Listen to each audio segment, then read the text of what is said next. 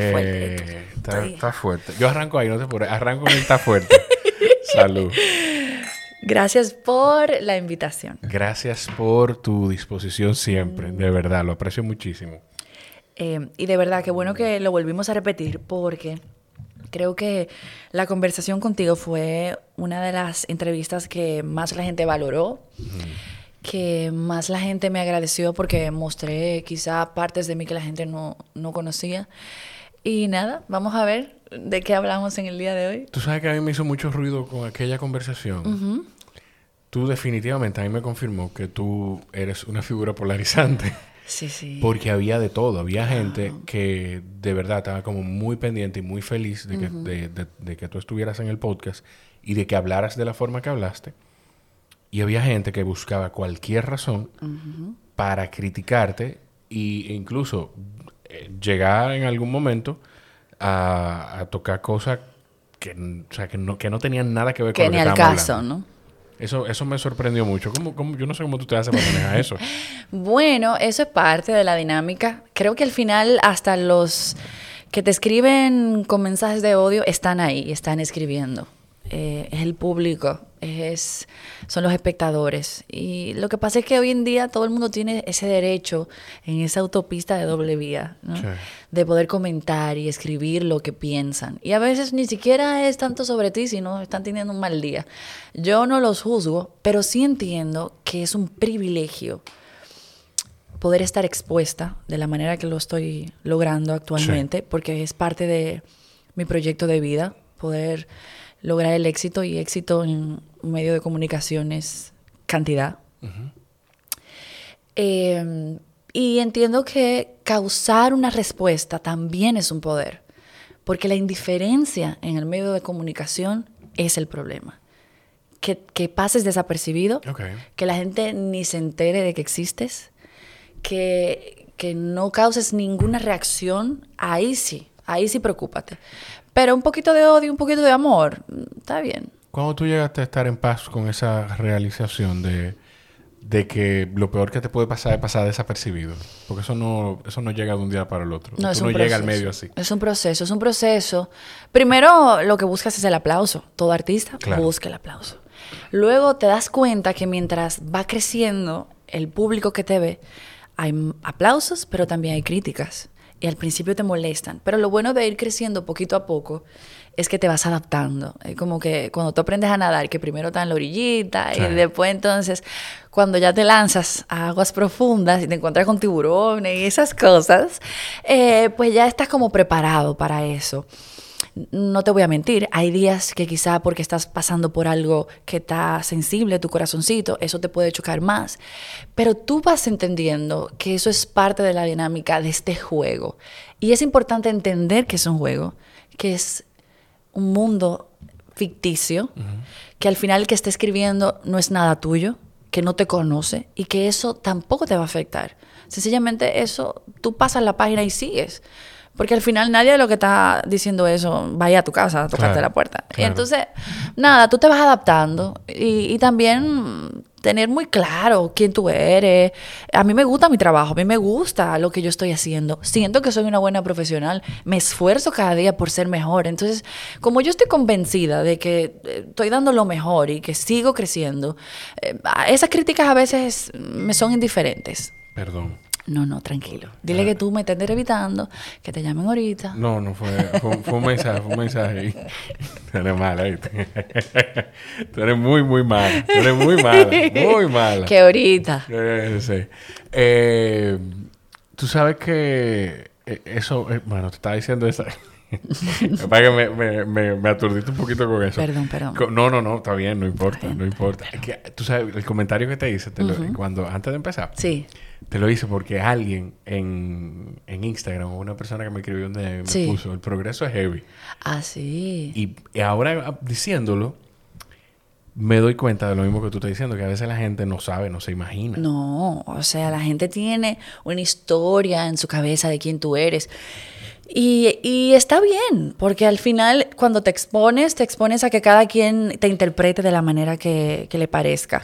Tampoco es tu responsabilidad explicarle a todo el mundo quién eres.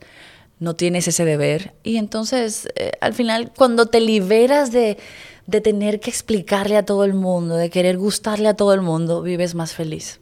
Claro. Te lo digo de verdad. Tú, tú sabes que hoy yo, no acostumbro a hablar de... No por nada malo, sino porque simplemente no está como en mi scope. De hecho, eh, hoy se hizo la publicación y hablando, escuchándote ahora, fui al Instagram para confirmar que, que era así, pero me, me me extrañó no verte dentro del esquema de soberanos de alguna manera. Ah, bueno, yo estoy nominada. sí, bueno, claro, pero fuera de las nominaciones. Mira. Tú tienes tres nominaciones, de hecho. Tengo tres nominaciones. tengo la de la compartida de Esto no es radio y de Extremo Extremo. Y tengo mi primera nominación como profesional, como comunicadora. Eh, como presentadora, animadora de televisión. Para mí eso es un regalo de Papá Dios, es un testimonio para mí. Sí. Sí, yo creo que esto va a servir también para mucha gente poder darse cuenta que a veces, aunque tropieces, aunque te encuentres con momentos malos, eso pasa y la vida te da la oportunidad de renacer hasta con más brillo y más fuerza. Entonces entiendo que, que no solamente esto es un regalo que Dios me está dando a mí, sino también una oportunidad para mucha gente que quizás está en una situación de la que quiere salir, que quizás no siente que tiene la valentía mm, de mm, hacer ciertas cosas. Y, yo, yo sé que, al final el mensaje de mi vida puede servir para algo positivo, no solamente para mí, sino para mucha gente. Entonces, ah, bueno, tengo esas tres nominaciones. Eh, y ya, yo estoy feliz con eso, yo estoy en gozo y en júbilo porque yo soñaba con los soberanos desde que estaba chiquita. O sea, porque yo siempre quise ser artista y nada. Entonces la cosa es que no estoy eh, como presentadora de la alfombra, pero está bien.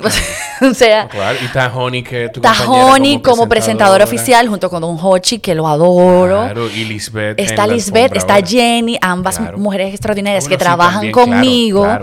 Tengo entonces a Reading, que también es un gran amigo, y Albert Mena, que está nominado conmigo como animador de televisión. Me halaga mucho que la gente estaba esperando ver mi nombre. Em, y agradezco también que la gente entienda como que dentro de ese esquema mi nombre debió de, estar participando, pero yo estoy contento por ellos y yo me estoy gozando como toda esta experiencia. Eh, desde hacerme el vestido, desde soñar con ganar, desde compartir todo esto con gente que me ha apoyado, desde que yo estaba jalando aire como un compresor. claro, porque mucha gente ve este momento, pero Óyeme, hay mucha gente que te está acompañando, que está creyendo en ti, gente que te dio oportunidades cuando quizá mm, había alguien más con más fama a quien darle la oportunidad. Entonces, eh, al final entiendo que es una celebración y que, que, le toque a ellos. Yo siempre me voy a alegrar porque a personas que yo entiendo que tienen capacidad le den oportunidades. A mí en otro momento otra cosa me tocará y ya. Claro, claro. A mí me, me gusta escucharte, eh, reconocerte y reconocer también que esto es algo que tú siempre has querido. Porque regularmente la gente, no, uno no trabaja para premios, uno no trabaja para nominaciones, pero eso también es como un, no sé, quizá es, algún nivel de madurez, ¿no?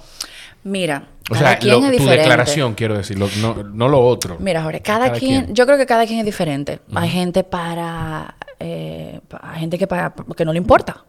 A mí sí, quizá por un tema de, de, ilusión de la infancia, tú sabes que a veces como la cosa que uno ve chiquito. Sí. Entonces como que esto era una tradición en mi casa, ver los soberanos, ver los Cassandra en ese momento. Entonces ser yo la que estoy del otro lado es como como una realización, como llegar a una meta, como un sueño de la niñez. Hay una niña de siete años dentro de mí que está muy feliz. Eh, y también siento que para el que ha trabajado mucho por lograr sus sueños, el ser validado y reconocido públicamente también es bueno también es chulo. Y, yo como mujer, yo después de haber vivido tantas cosas, también por mi juventud, estar al lado de quizá gente que me lleva más tiempo de carrera, más camino recorrido. Estoy al lado de una Caroline que me lleva mucho tiempo, al lado de Albert Mena, porque esta categoría es compartida, hombres y mujeres. Entonces al final siento que todo es una celebración de mi arduo trabajo y me agradezco tanto no haberme rendido en situaciones complicadas y haber insistido y estar aquí. ¿Tú sabes si esa, esas votaciones se hicieron ya? No sé, porque sé. quiero preguntarte algo, pero no sé, pues, no sé. No sé, eso lo hace Acrobarte, los cronistas. Eh, no sé si ya tomaron la decisión, no sé. No, pues no, pues no te voy a... Yo sigo con la vela prendida en mi casa, ¿eh? No, lo que pasa es que... Tengo a mi mamá rezándole todo día a la Virgencita y muy bien. Qué chulo, o sea, y qué, y qué chulo, de nuevo no todo el mundo es capaz de decir, yo quiero eso. O sea, yo quiero, está bien, qué chulo, yo quiero estar ahí, estoy. Eh, tuviste el año pasado. Bueno, yo qué chulo, yo quiero estar nominada. Bien, estoy nominada. Pero yo quiero ganar. Sí, sí, claro que quiero ganar. O sea, ¿quién va a la Olimpiada? Dije, no, yo quiero ser tercer lugar de las Olimpiadas. No, mi amor. Y claro, se va a ganar y se va a perder.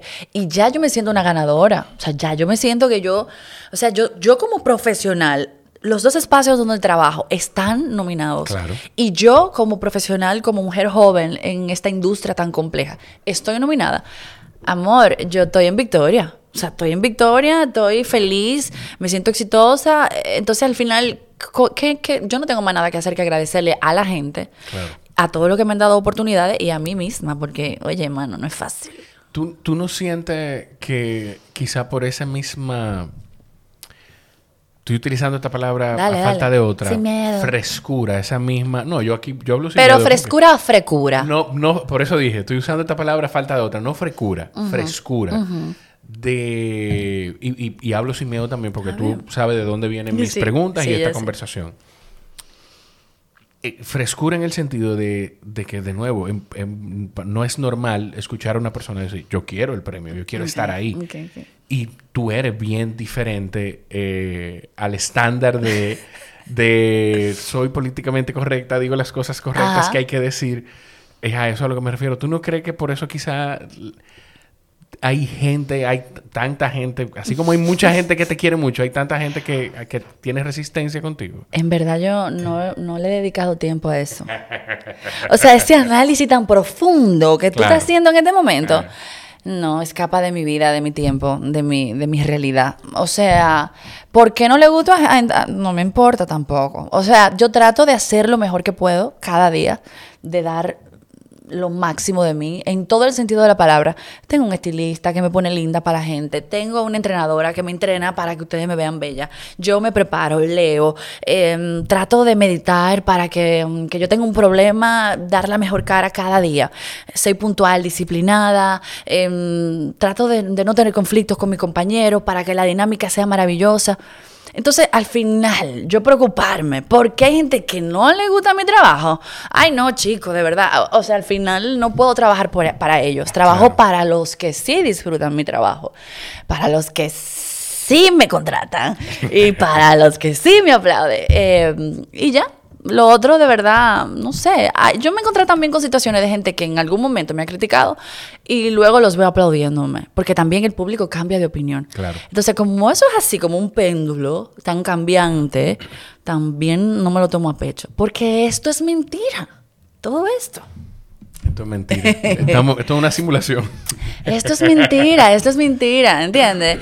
O sea, al final, esto es un trabajo, esto es un escenario, somos actores, y, y si te tomas las cosas tan en serio, te va a consumir, te va a devorar la industria y no lo vas a disfrutar. Y al final, el que hace arte en cualquiera de sus manifestaciones, lo hace primero por amor y por pasión y por vocación, y también para gozárselo. Entonces, mm, no me importa.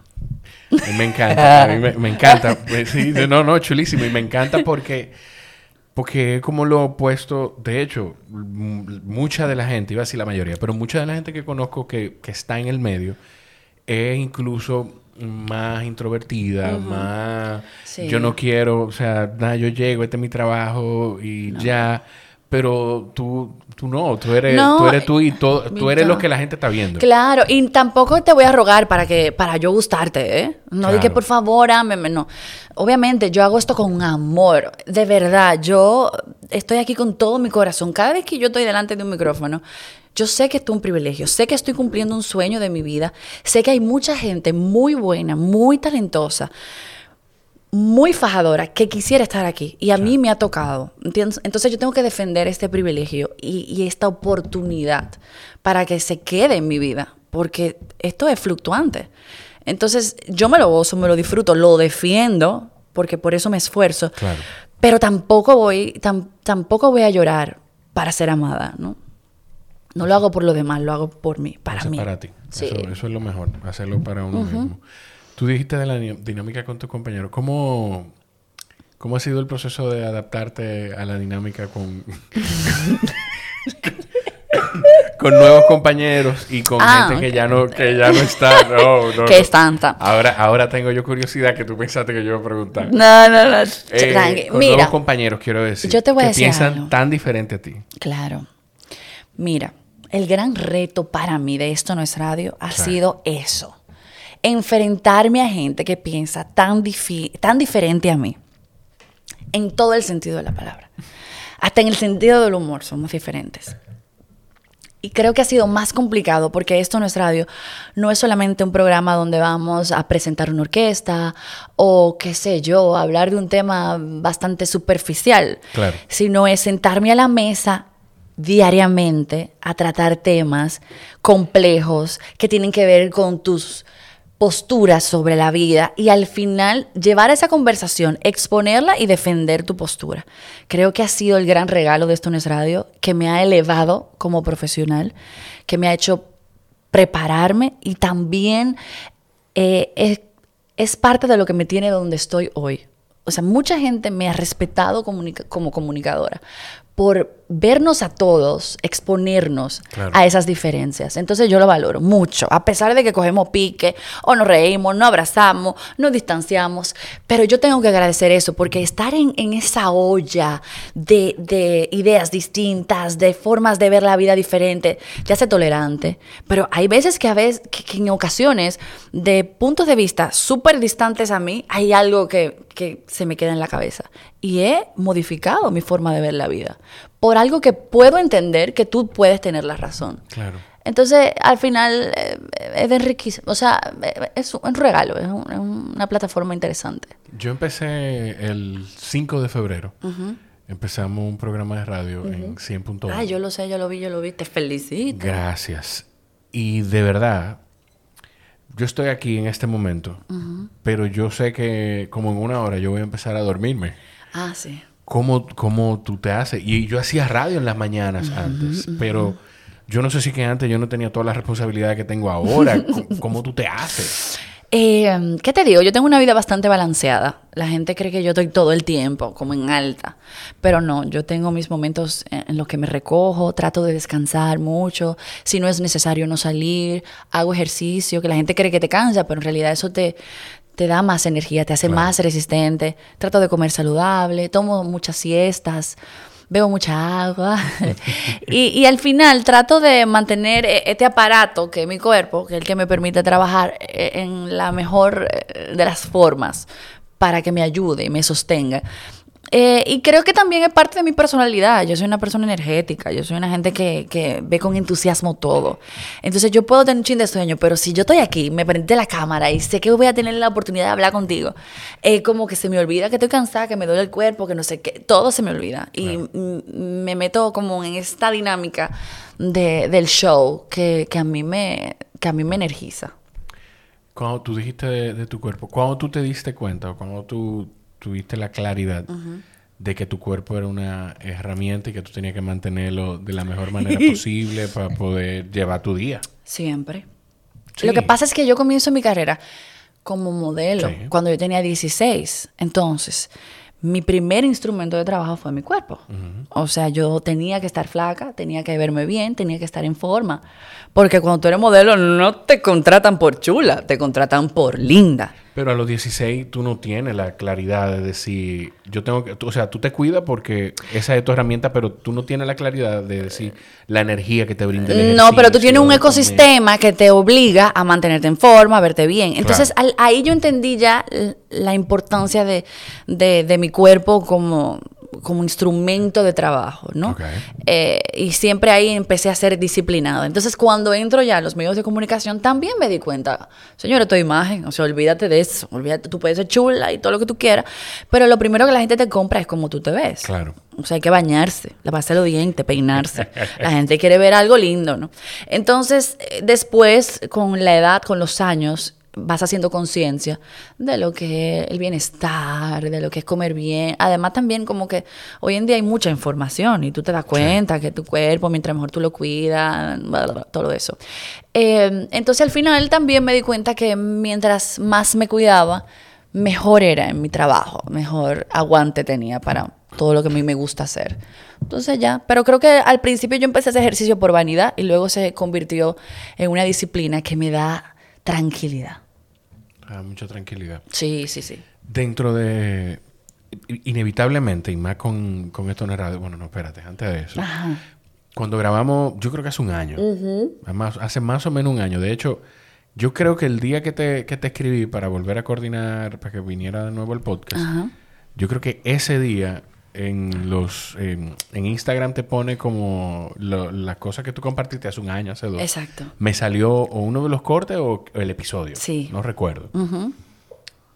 Eh, hablábamos de que en ese momento ya tú eras muy distinta a la Gaby que empezó en esto no es ¿Qué tan diferente tú eres hoy a la de hace un año? Totalmente. O sea, y yo me preocupo siempre por evolucionar. Yo espero que el que me conoció el año pasado me vuelva a conocer y diga, pero ¿quién tú eres? O sea, y en el buen sentido de la palabra, yo creo que yo estoy en una transformación constante voluntaria porque creo que a eso fue que vinimos a la Tierra y siento que, me encanta darme cuenta dónde estoy fallando para corregirlo. Me encanta tener gente crítica en mi entorno que me sepa señalar mis fallos para poder solucionarlo. Me gusta también hasta ver quién es mi competencia para ver dónde puedo fortalecerme para ser mejor competidora.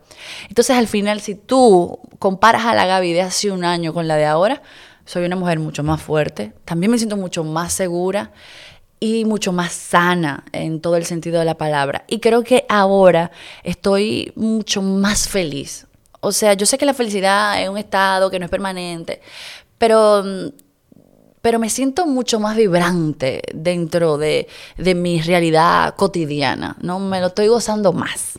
Y, te toma, y toma decisiones con toda la tranquilidad del mundo. Sí, sí, sí, quizá la palabra, no sé, y no me corresponde decirlo, pero quizá la palabra es plena. Sí, me siento muy plena. Y, mira, estoy solterísima.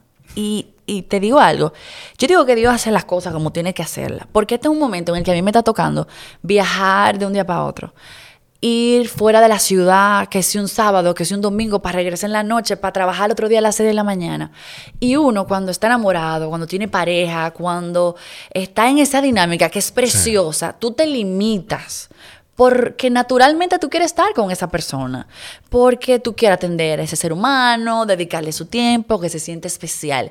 Pero ahora mismo yo estoy como poeta para mí. ¿Entiendes? Entonces mi prioridad soy yo y después yo y después yo.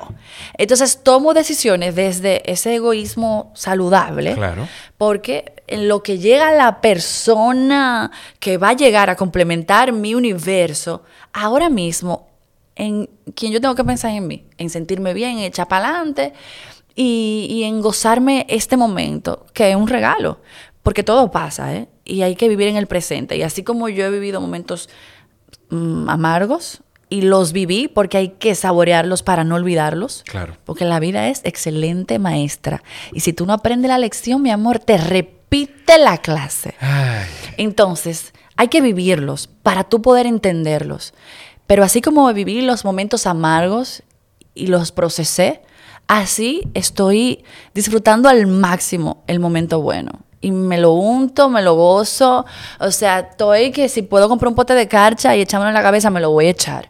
Porque cuando tú vives lo amargo, ese valle tan complejo, cuando estás arriba en la brisita, también lo valoras más. Claro, tiene, tiene como hacer ese contraste. Claro. Pero tú sabes que yo sí creo que no importa en el momento que tú estés, puede llegar o llegará una persona que quizá en vez de promover que tú te limites, te limites eh, para poder quemar esas etapas, para poder vivir esa fiebre de, de, esas primeras semanas, esos primeros meses, pues quizá esa persona llegue a una persona que lo que hace es empujarte a, más. Totalmente de acuerdo. Y yo he tenido personas que siempre me han apoyado y me han admirado.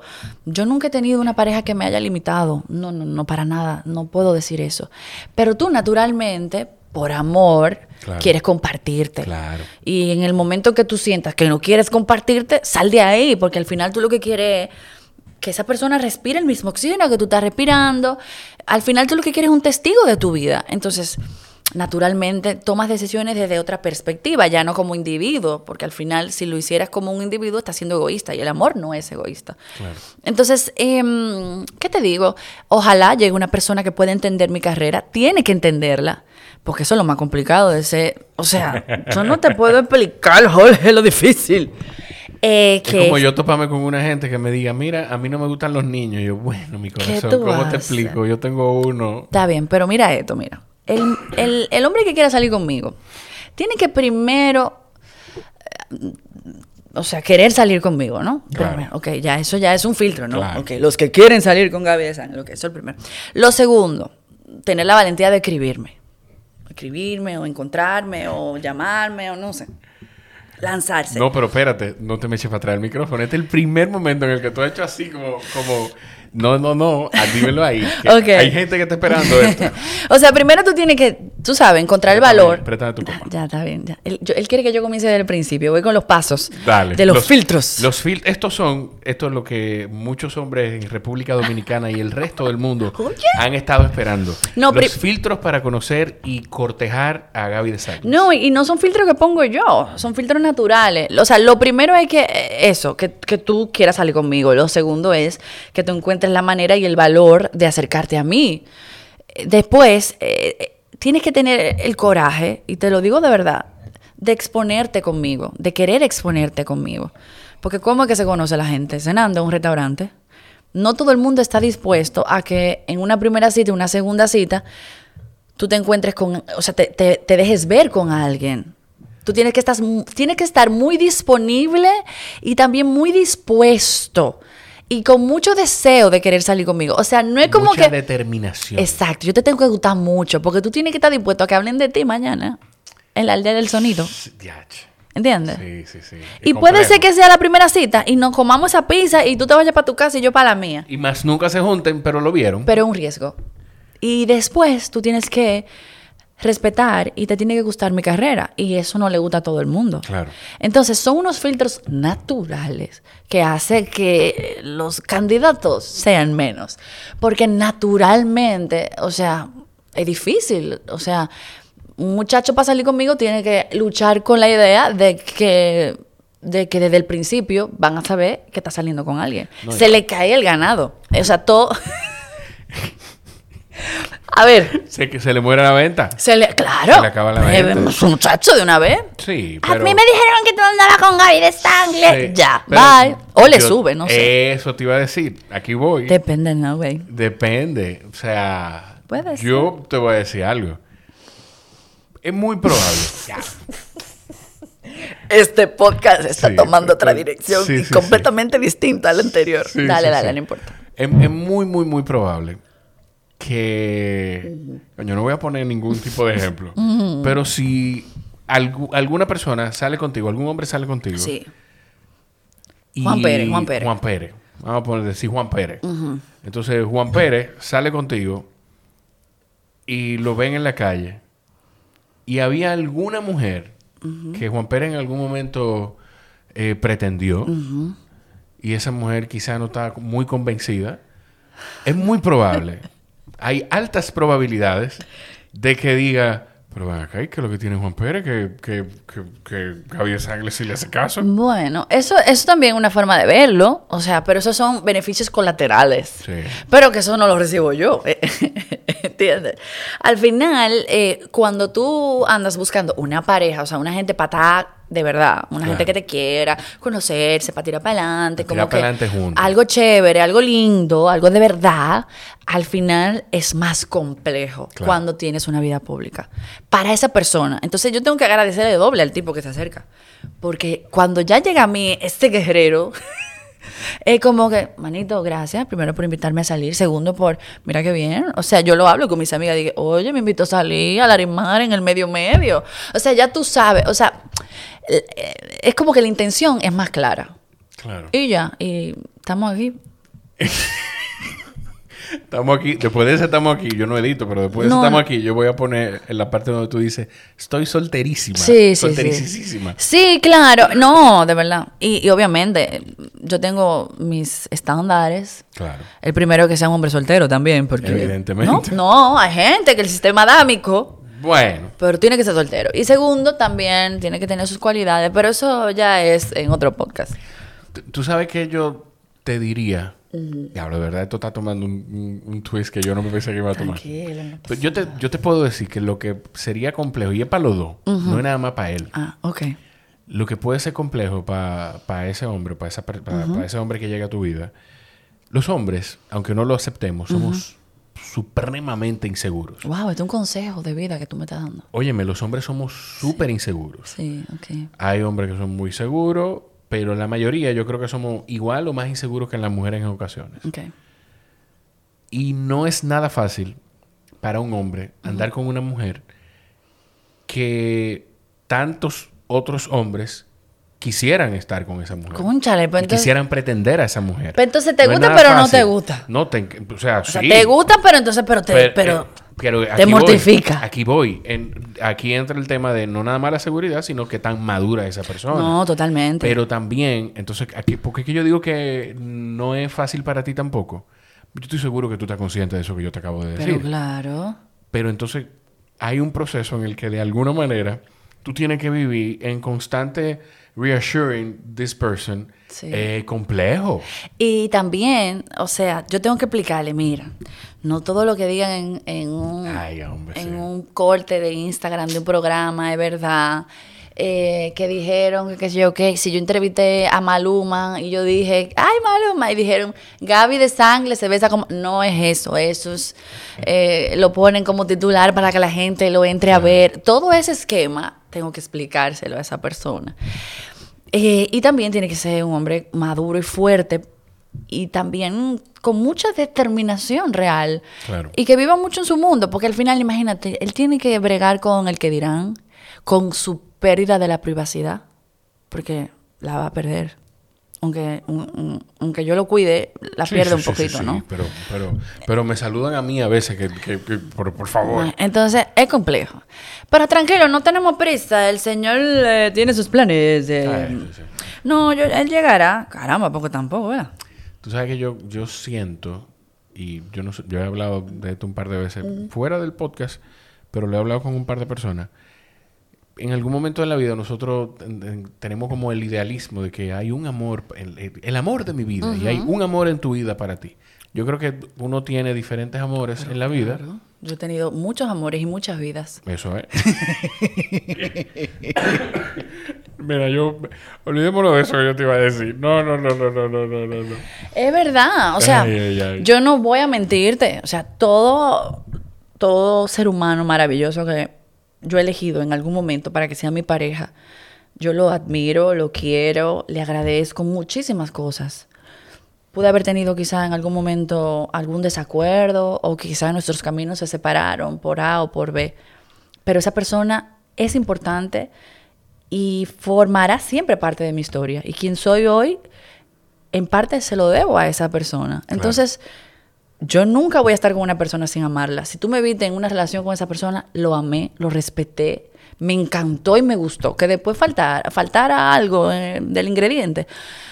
Pero sí, a, a todos los he amado y los he respetado y los he aplaudido y, y siempre los voy a querer y siempre van a tener un lugar importante en mi vida. Siempre. Qué bien.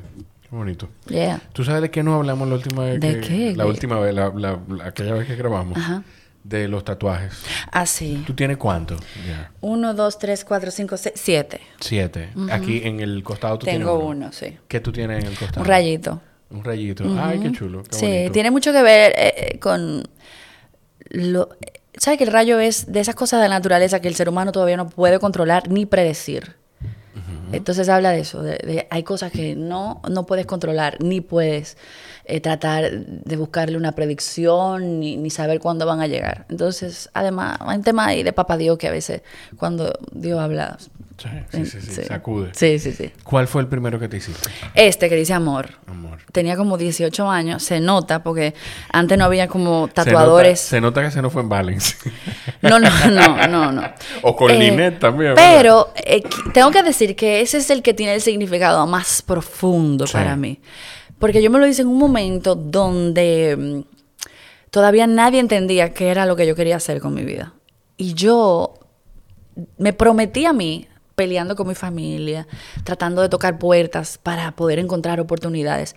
Que todo lo que yo hice en la vida, incluyendo mi vida personal, mi trabajo, mis hobbies, todo lo iba a hacer por amor. Entonces es como un como una promesa a mí misma de que todo tenía que tener ese combustible. Porque al final si lo haces con amor todo va a funcionar. Te puedes equivocar, pero vas a salir a flote. Y mm, a ver, tengo mi país, Sí, esa, mira. Exacto. Tengo mi país porque lo amo, con, todo mi corazón. Le agradezco mucho. Me siento muy orgullosa y siento que, este país es extraordinario. Amo su ritmo, su gente, eh, la cadencia del día a día del dominicano. Y siento que yo soy una hija de la República Dominicana, porque mi carrera es un tema de recolección de corazones, es cuánta gente te quiere. Entonces, al final, eh, entonces aquí tengo una rosa poco poético, pero al final es como un mensaje de que todos tenemos cosas buenas y cosas malas. Tienes que amar las rosas, pero tienes que amar las espinas. Este es Papá Dios. El ojo Oíste, a ti que estás por ahí. A ti que estás escuchando esto. eh, es del ojo de Papá Dios. Sí. Que todo lo ve. Déjame ver. Es un recuerdo de. Obviamente no, el ojo de Dios, claro. pero es un recordatorio de que siempre hay algo más grande que, que, que tú, que está ahí. Mm. ¿eh? Que aunque quizá tú estés en, en una esquina oscuro, pero eh, todo tiene su consecuencia en la vida. Y todo, todo al final funciona en esta rueda. O sea, lo que das se devuelve, lo bueno y lo malo, lo bueno y lo malo. Eh, este es un corazón que me hice ahí. Eh, bueno, estábamos en un sitio, pero al final es. Ah, ese, fue el corazón que tú te hiciste el Exacto, que, exacto. Pero es, si te fijas, es un corazón que está abierto y es como la idea de que todo entra y sale. Todo entra y todo se va. Mm, sí, mira, desde aquí así rapidito yo veía como un corazón con una ola. No, no, no. Y decía, ay, qué bien, yo veo que tú eres playera. Sí, pero no para tanto. Pero no. y esto es una gaviota y fue una petición de mi mamá y nos la hicimos juntas. Ella eligió el tatuaje porque ella me dijo que se quería hacer un tatuaje con su hija, el único que tiene, y, y, que ella admira de mí la libertad con la que yo enfrento la vida. Y Qué bien. Y ahí está. Qué bonito, qué bonito. Yo tengo un tatuaje que es con mi mamá. Ajá. Sí, pero ese no lo pidió ella. Ok. Ese, bueno, somos... Ese tatuaje nos lo hicimos mi mamá, mi hermano y yo. Ok. Que es... Eh, eso fue una noche entera identificando qué era lo que nos íbamos a hacer. Y terminamos con... A mami le gustan mucho los elefantes. Ay. Y es un tatuaje. Debajo de mi primer tatuaje aquí hay un elefante de espaldas y de la trompa del elefante salen dos pájaros. Qué lindo. Entonces ese tatuaje lo tenemos mi, eh, eh, mi mamá. Tú sabes que los elefantes son de buena suerte. Sí. Son de buena fortuna. Y más si está de espalda. Sí. Ajá. Mira, no sabía eso. Búscalo.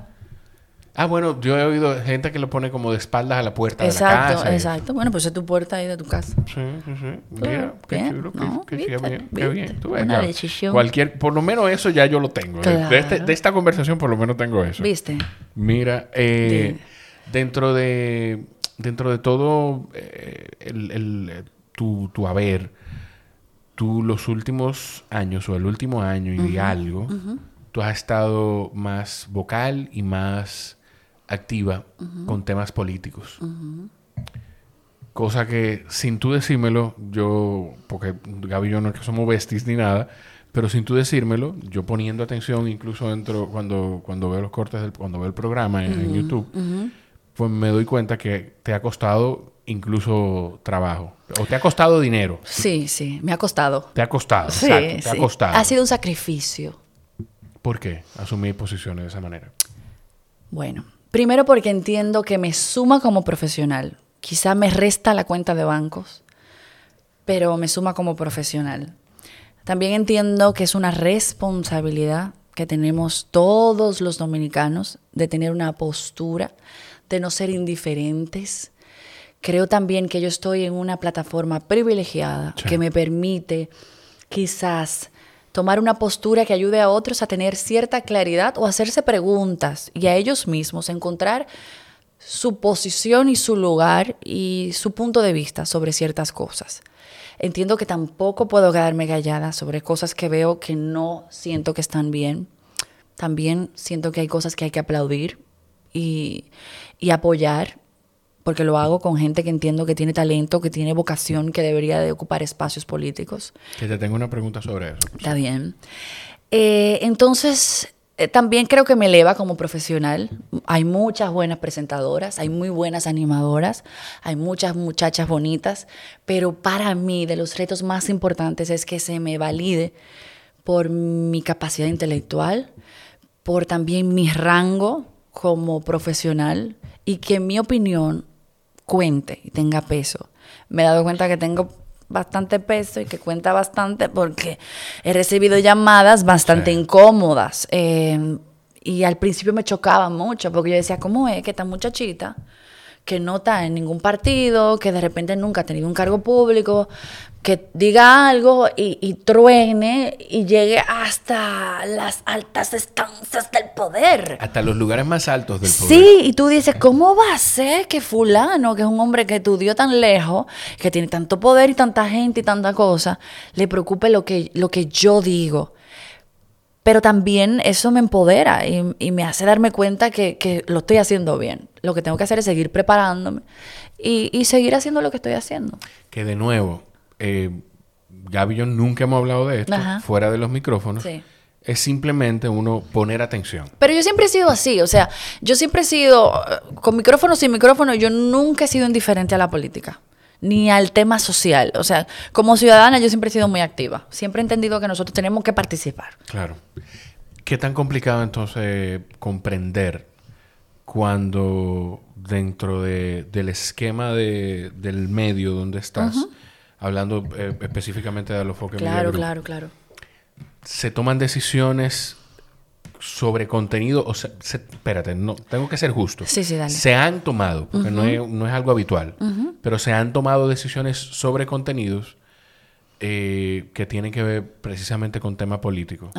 ¿Qué tan complejo es entender esa dinámica de, conchole, nosotros somos una empresa, un medio, tenemos que manejar Mira, yo te tengo que decir que yo trabajo en uno de los medios de comunicación donde yo me he sentido más libre de decir lo que yo he querido siempre. Pero sí ha habido sus temas. Se ha tenido cierta reserva, pero más es por una consideración. Ok. Eh, pero tampoco es que se me ha limitado nunca. O sea, no se me ha dicho, no se debe hablar de eso. Pero sí he dicho, bueno, este es un amigo de la casa, por cierto, por X o por Y, no sé qué, no sé cuánto. O porque quizás saben cosas que quizás nosotros no sabemos, X o por Y, no sé cuánto. Pero nunca se me ha coartado o se me ha apagado el micrófono o nada. Y, eso yo lo agradezco muchísimo. Más se me ha limitado y se me ha multado fuera de Alofoque. Yo te puedo decir a ti que yo he sido muy castigada por tener una postura política, muy castigada. Creo que más de lo normal. Sí.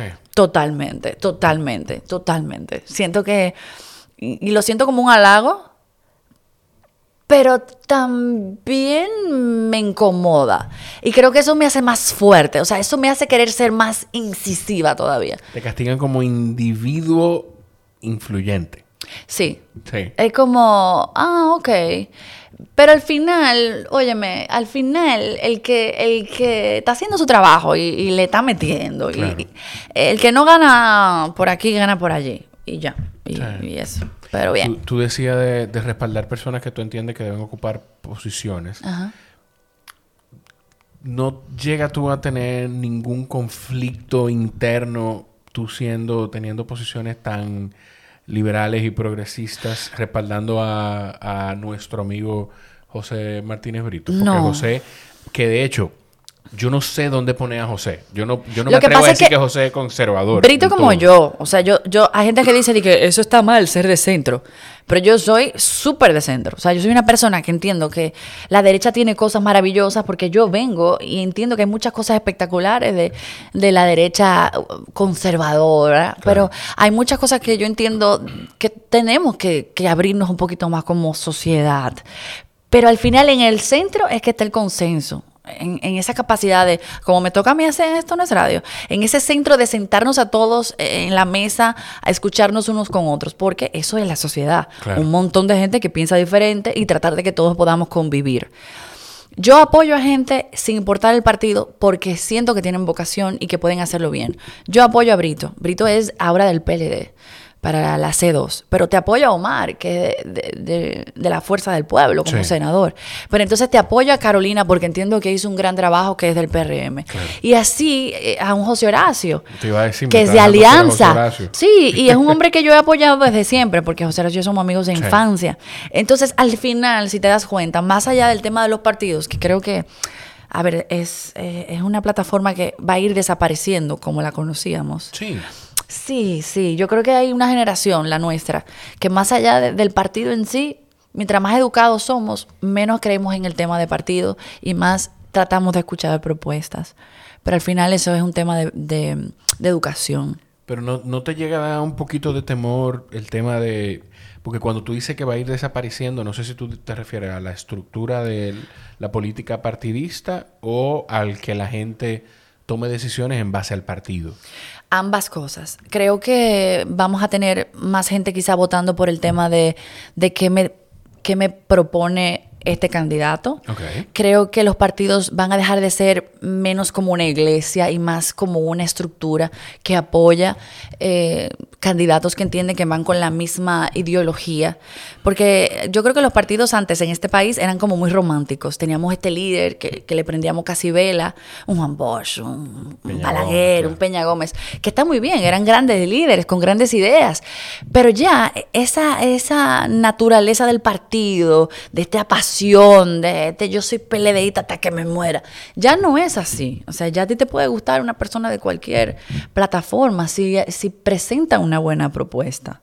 Y al final yo creo que ese es el verdadero voto por conciencia. Claro. Tú no te ves nunca. Ay, me han hecho esa pregunta como últimamente.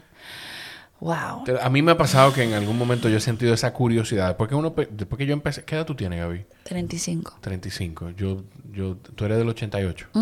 Yo te llevo un año. Ok.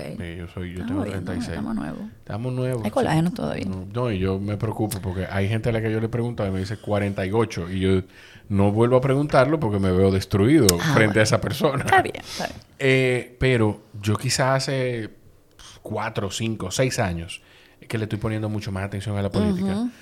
Y me he llegado a cuestionar de decir, conchole, si quizá un tiempo, con mayor tiempo yo le habría puesto atención, quién sabe. Te, doy la respuesta más honesta. Por favor, eso es lo que yo espero de ti. No sé. O sea, no te voy a decir que sí, no te voy a decir no. Ahora mismo no. Pero no sé. O sea, no sé si en el futuro eh, la misma sensibilidad que me ha dado este trabajo. Eh, la misma apertura y las oportunidades que me ha dado la vida, porque yo he salido con Brito y he salido con José Horacio a conocer la realidad del trabajo que tienen que hacer ellos como parte de la política y me parece fascinante. Cuando también tú tienes una plataforma como Esto no es radio, en Alofoque, como Extremo Extremo, en grupos de medio telemicro, que te acerca tanto a la gente Tú traspasas tu realidad, tu burbuja natural de donde perteneces y entras a muchas otras realidades, a muchos otros corazones y te das cuenta y escuchas muchas cosas.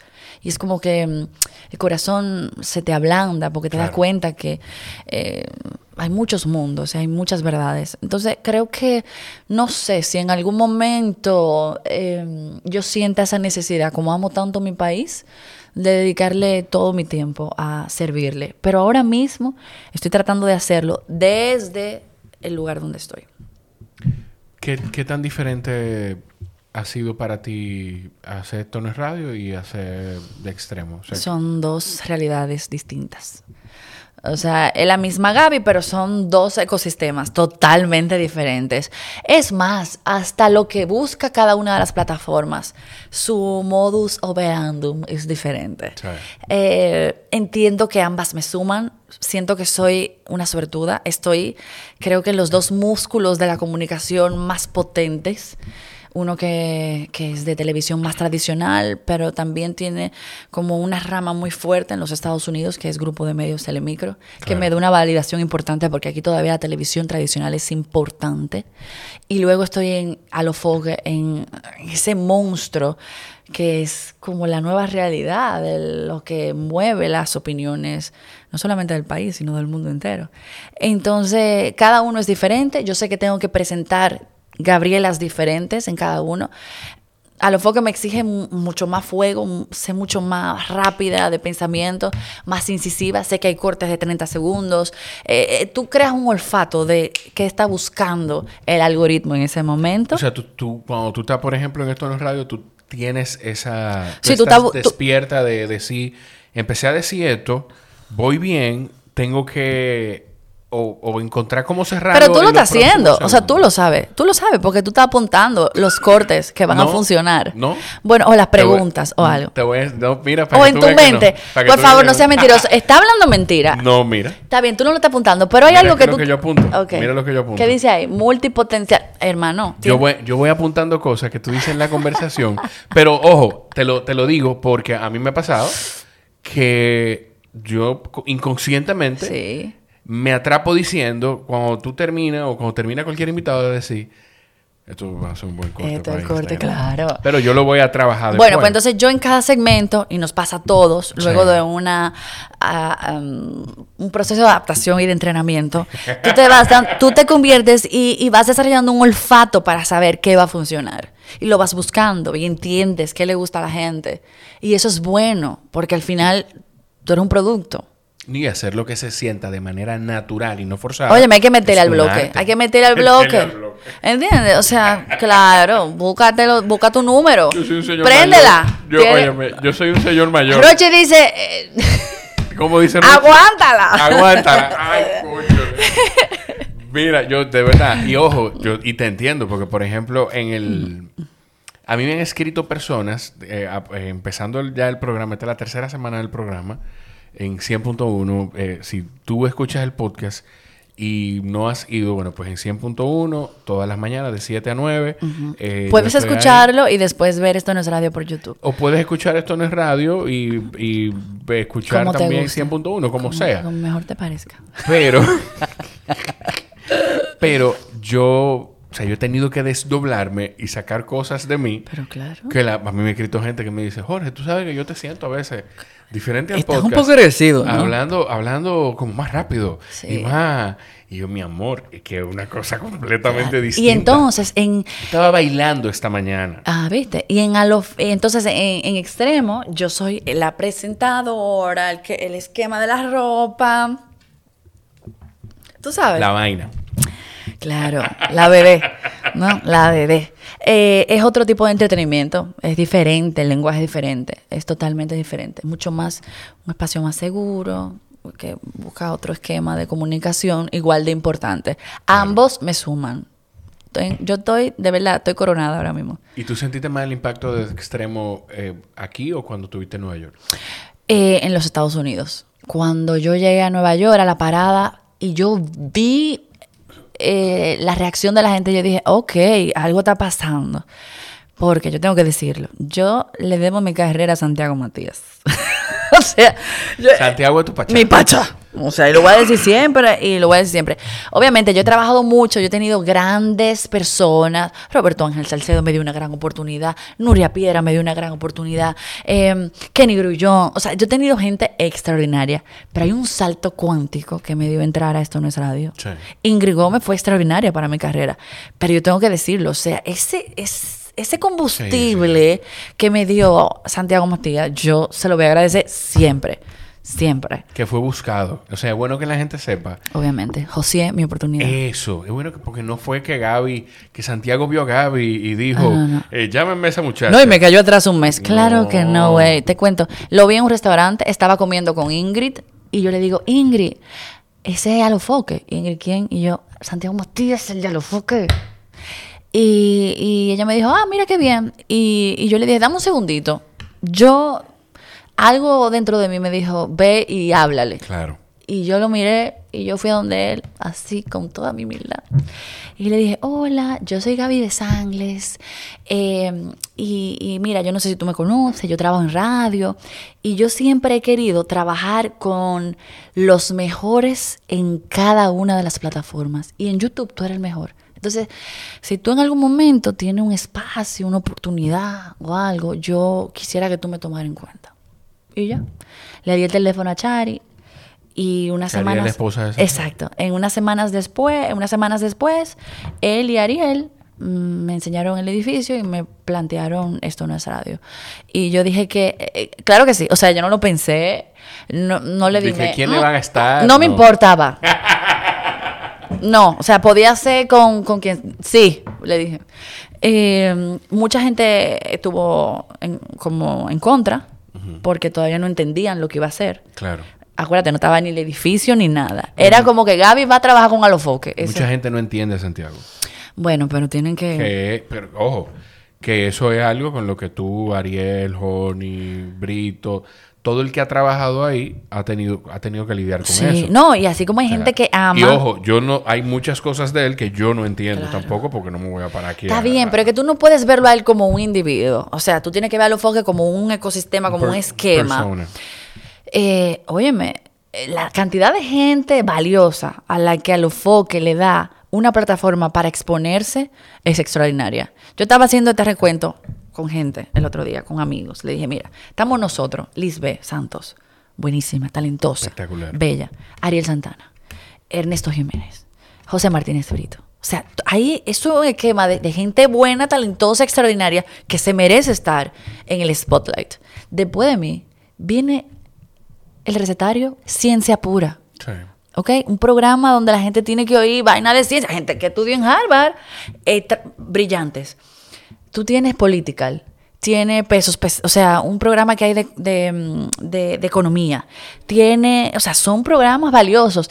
Que él tiene su chulería, su vaina y su farándula. Bueno, pero a la gente le gusta esa vaina también. hay que producir dinero. Pero yo es que yo te oigo Juan Luis Guerra y te oigo Rochi, Dembow. Era Rochi que yo estaba bailando esta mañana. Pero es lo que te quiero decir. Una pieza eh, que se llama Ella no es tuya. Pero mira, óyeme algo. Hasta Freddy Verasgoico hasta Corporán de los Santos. En el mismo programa donde hacían una acción social que la presentaban o la entrevista más sofisticada, traían al comediante y al merenguero que estaba de moda en ese momento. Porque esa es la vida, mi corazón. O sea, tú comes pechuga de pollo y después te comes un frikitaki. ¿Entiendes? Hay días que tú bebes vino y champaña y hay, hay días que tú eh, te bebes tu, tu, champola y tú, ¿entiendes? O sea, es la vida y es el mercado. Entonces, yo siento que Santiago, la gente lo juzga, pero él entiende la industria y él tiene que verlo como un dueño de un medio de comunicación y punto y ya, y le está funcionando y ya. Sí, eh, yo Te quiero, mi patrón, mi papá. yo siempre. Además, un buen hombre, güey. O sea, de verdad. Y ha sido un gran amigo. Y te da el apoyo y el soporte que quizás no te dan gente que se ve súper seria, que se ve y que es súper estructurada. Óyeme, cuando yo me divorcié, que vino el hecatombe. A mí hubo gente que me cerró las puertas, que me cortó la la luz. Gente que tú dices, wow, pero fulano sí es serio. Pero fulano sí es buena persona. Y Santiago, el de los tenis, me apoyó, me dijo, ¿qué tú necesitas? ¿Cómo te ayudo? No te preocupes que tú no vas a perder tu trabajo. ¿Entiendes? Y eso para mí vale más eh, que cualquier otra cosa, porque eso es calidad humana. Sí. Yo lo, yo lo conocí un día que hice una visita al Open, Mic y hablando con Randy en el parqueo, un abrazo para Randy Olguín. Hombre de peso. un abrazo, bueno, sería, bueno, un medio, bueno, te quiero mucho, Randy. Y hay que decirle, uno de los mejores managers que hay. ¿eh? Sí. Un gran sí, representante. Sí, sí, sí, sí, Él, bueno, maneja desde Elías, Starling, Ariel, Joni Estrella. Eh, duro, duro. Él pronto, yo, él todavía no está convencido, pero también Jorge Chalhoub. Oh. No, mentira. A Randy, de hecho, estamos preparando. Yo lo voy a decir, Randy, yo no sé. Dilo, dilo, esto dilo, está construyéndose. el, el 22 yo nunca me acuerdo si es el 22 o el 25, pero te voy a decir. Aquí lo vamos a colocar. El 25 de abril eh, vamos a grabar, vamos a hacer un episodio en vivo del podcast. Ya, el pabellón de la fama. Y tú me invitaste a este y no me invitas a ese. Pero ese no va a ser el único que vamos a hacer. En ah, ok. No, porque yo te estoy diciendo como que yo siento, porque invítame a ese. vamos, pero fíjate, tú has estado en distintas etapas. Claro. estoy en esta la evolución. Estuviste en la otra etapa. Estuve en Pikachu y estoy aquí en Raichu. ¿Cómo es que? Ay, Dios mío. Eh, has estado en distintas etapas y vas a estar en esa etapa Claro, también. no, esto tengo un piso 11, señores. Sí, sí, sí. Es un piso 11. Estamos en el... Con, un, con un parqueo subterráneo. Sí, sí, sí. Y gente que me recibió ya va. Esto es una cosa. Estamos El progreso es heavy. En el, en el salón de vendedores de Mr. No Home. tiene que la estar del- explicación. Sí, no, yo lo doy. Yo ah, lo pues doy. está bien. Sí, no, Sí, yo la ten- doy. tenemos que dar toda esa Porque explicación. me han, me han... Abierto las puertas. Además de eso, yo, yo- bueno, yo trabajo aquí Ah, y esto es un espacio. Eh, esto es un lugar donde se me ha respaldado del primer día. Pues gracias. Y más que... Ellos son tu pacha. Sí, ellos son mi pachá. Pues ellos son mi pachá. En este momento ellos son mi pachá. O dale ahí. Y más que, que restringirme, eh, lo que hacen es empujarme. con Pues gracias a. Mr. Home. Síguelos en sus cuentas de, De- de redes sociales. Mr. Home RD. Instagram y Facebook. Eh, Ajá. que- bueno, que conocí a Santiago y me pasó con él, no, me presento y él mismo me dijo, conchole, yo me he topado con tu contenido. Que sí. Qué que, chulo. Que el tipo es bien. Eh, coordinemos para grabar un día. sí, sí, sí, sí. Deberías. Me encantaría. Sí, sí, sí, no, a mí también. Te digo algo. Pasa te- oye, es complejo, es esto- complejo eh, coordinar sí, con él. claro. Pero esto es un piropo, por favor, que esto sea un corte. Vamos. Me parece es que dentro de la amplia gama de podcasts que hay ahora mismo, tú tienes uno de los mejores. Yo no voy a subir ese corte, Gaby, lo siento. Yo no... Perdóname, o sea, te quiero y te lo agradezco. Pero que, es que está fuerte, yo mismo, de verdad, yo no tengo... Tiene que, tienes que dártela. Yo me Tie- siento feliz, conforme y tranquilo con el trabajo que yo estoy haciendo. Pues ustedes que están viendo esto, hagan el corte y súbanlo. Y háganlo viral y mándenselo y taguenlo. La verdad es que sí, tienes uno de los mejores contenidos y tiene mucho que ver también con la naturaleza con la que estás haciendo esto y tu capacidad de, de- de entrevistar. Y el entrevistador, más allá de, de la profesión, es un tema de curiosidad, Sí. un tema de profundidad y hasta de empatía. Es colocarte detrás de los ojos de la otra persona y tratar de ver cómo ve la vida. Te felicito. Coño, gracias. Gracias. De verdad, gracias. Mira, no lo, no lo había pensado así. Colocarte detrás de los ojos de la otra persona y tratar de ver cómo ve la vida. Yo, yo me considero un buen escuchador. Yo no sé si eso está bien eh, dicha esa Claro, palabra. claro, también. Yo entiendo que yo lo que hago aquí es aprovecharme de gente como tú. Oye, que viene aquí a compartir cosas valiosísimas y yo me siento escuchar y aprender. ¿y qué tú crees? Que yo, yo no voy a 500 entrevistas, pero me hacen preguntas terribles o sensacionalistas o quizá repetidas y gastadas. Sí. Entonces, lo exitoso de una buena entrevista es tratar de encontrar ese espacio eh, donde quizá nadie ha ido nunca. Entonces, te felicito. ¿Te ¿Cuál- mereces tu nominación a podcast Bueno, algún día? algún día Así será. yo dejé de, de esperarla. Después que no pasó el primer año, yo no la esperé. Pues no, la- pues no, ya. no pierda la fe. No, Oye, me yo, deja- no, ojo, no, ojo, espérate. espérate, Tienes que atraerlo si con la mente. escuchando. A tus, habla de no, tus amigos de acrobarte ahí, a la cámara. Lo que pasa es que yo definitivamente no tengo amigos en Acroarte, al parecer. Todavía, Pero- No, no, todavía. no, pero, pero te puedo decir algo. Pero pueden ser tus amigos. Yo no la rechazaría Claro. para nada. Y te gustaría. Sería valiosísimo. Y te la gozarías. Me la gozaría. Y te mandaría a hacer tu traje.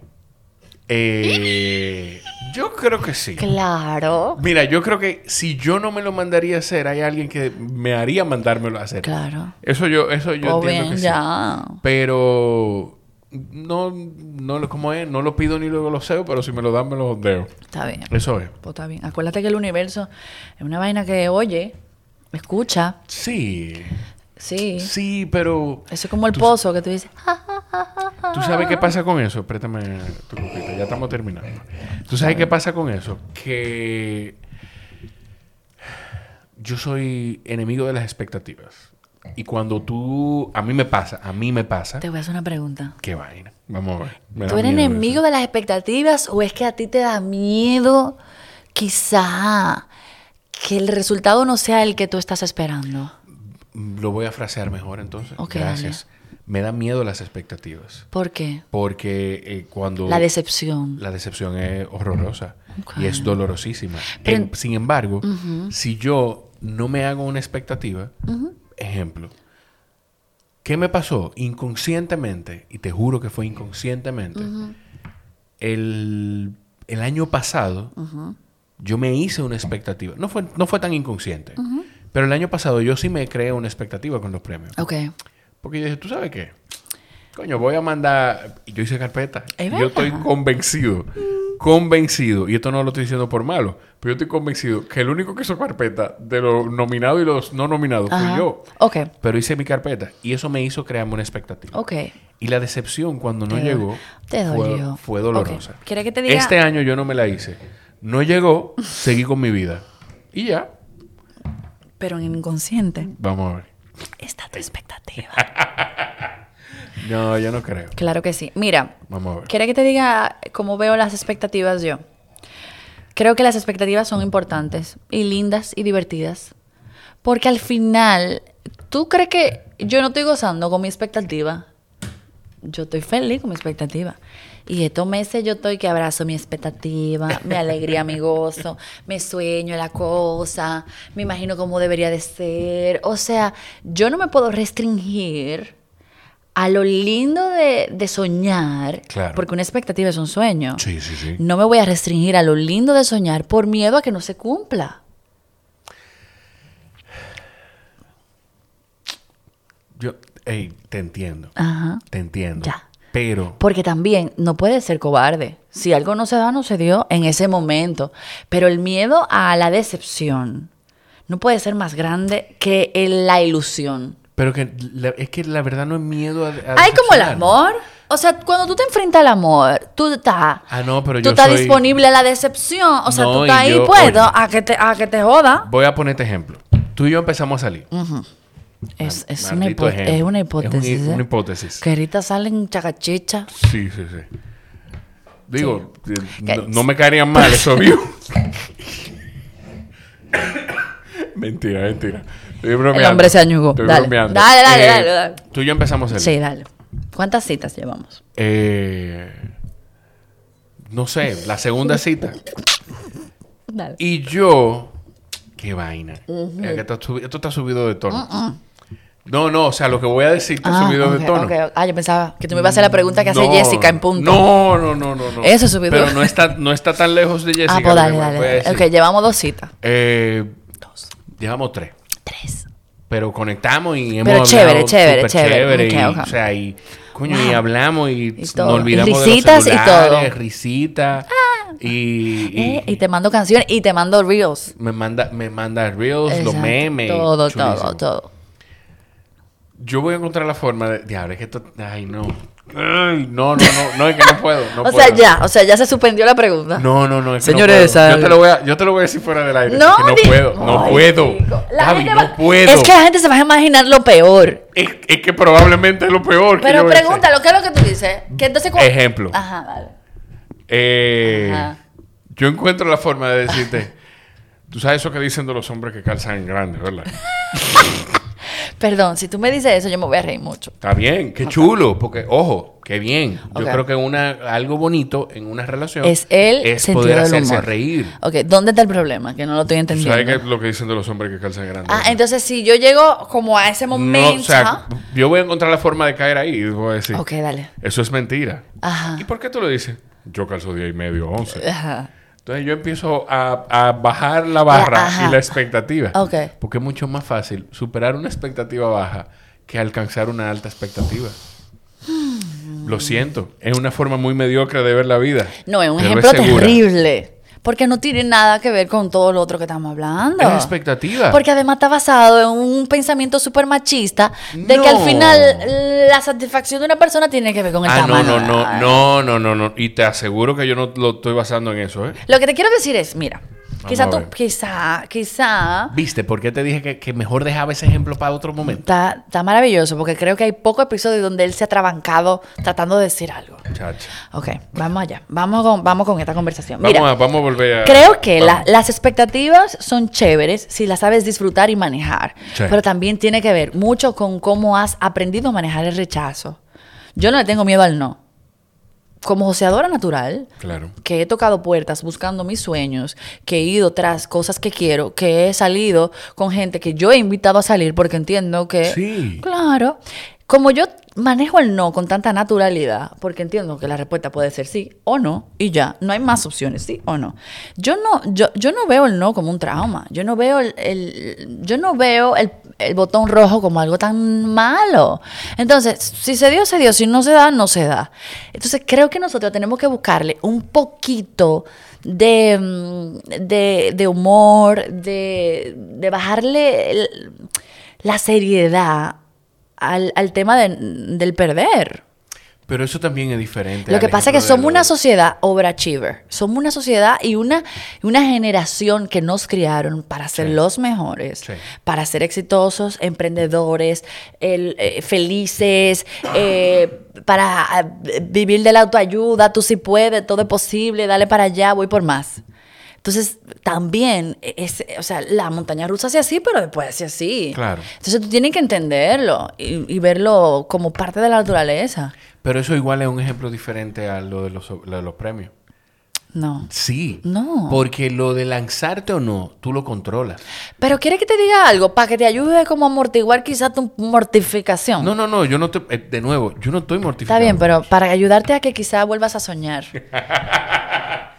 Gaby de Sangles me va a devolver la ilusión. Claro, la chispa.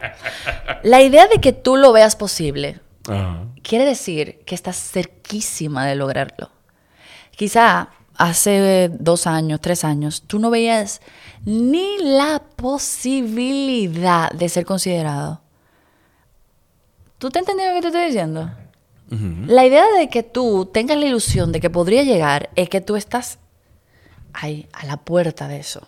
Porque entiende que sí, que hay, que hay, que hay una posibilidad de que pueda ser. Entonces ya eso, gózatelo. Okay. Ya, espéralo. Óyeme, ay, siete años así. Mm, mm, mm, este año sí, porque, porque yo estoy haciendo el trabajo, porque yo estoy pegado, porque viene gente dura, porque no sé qué.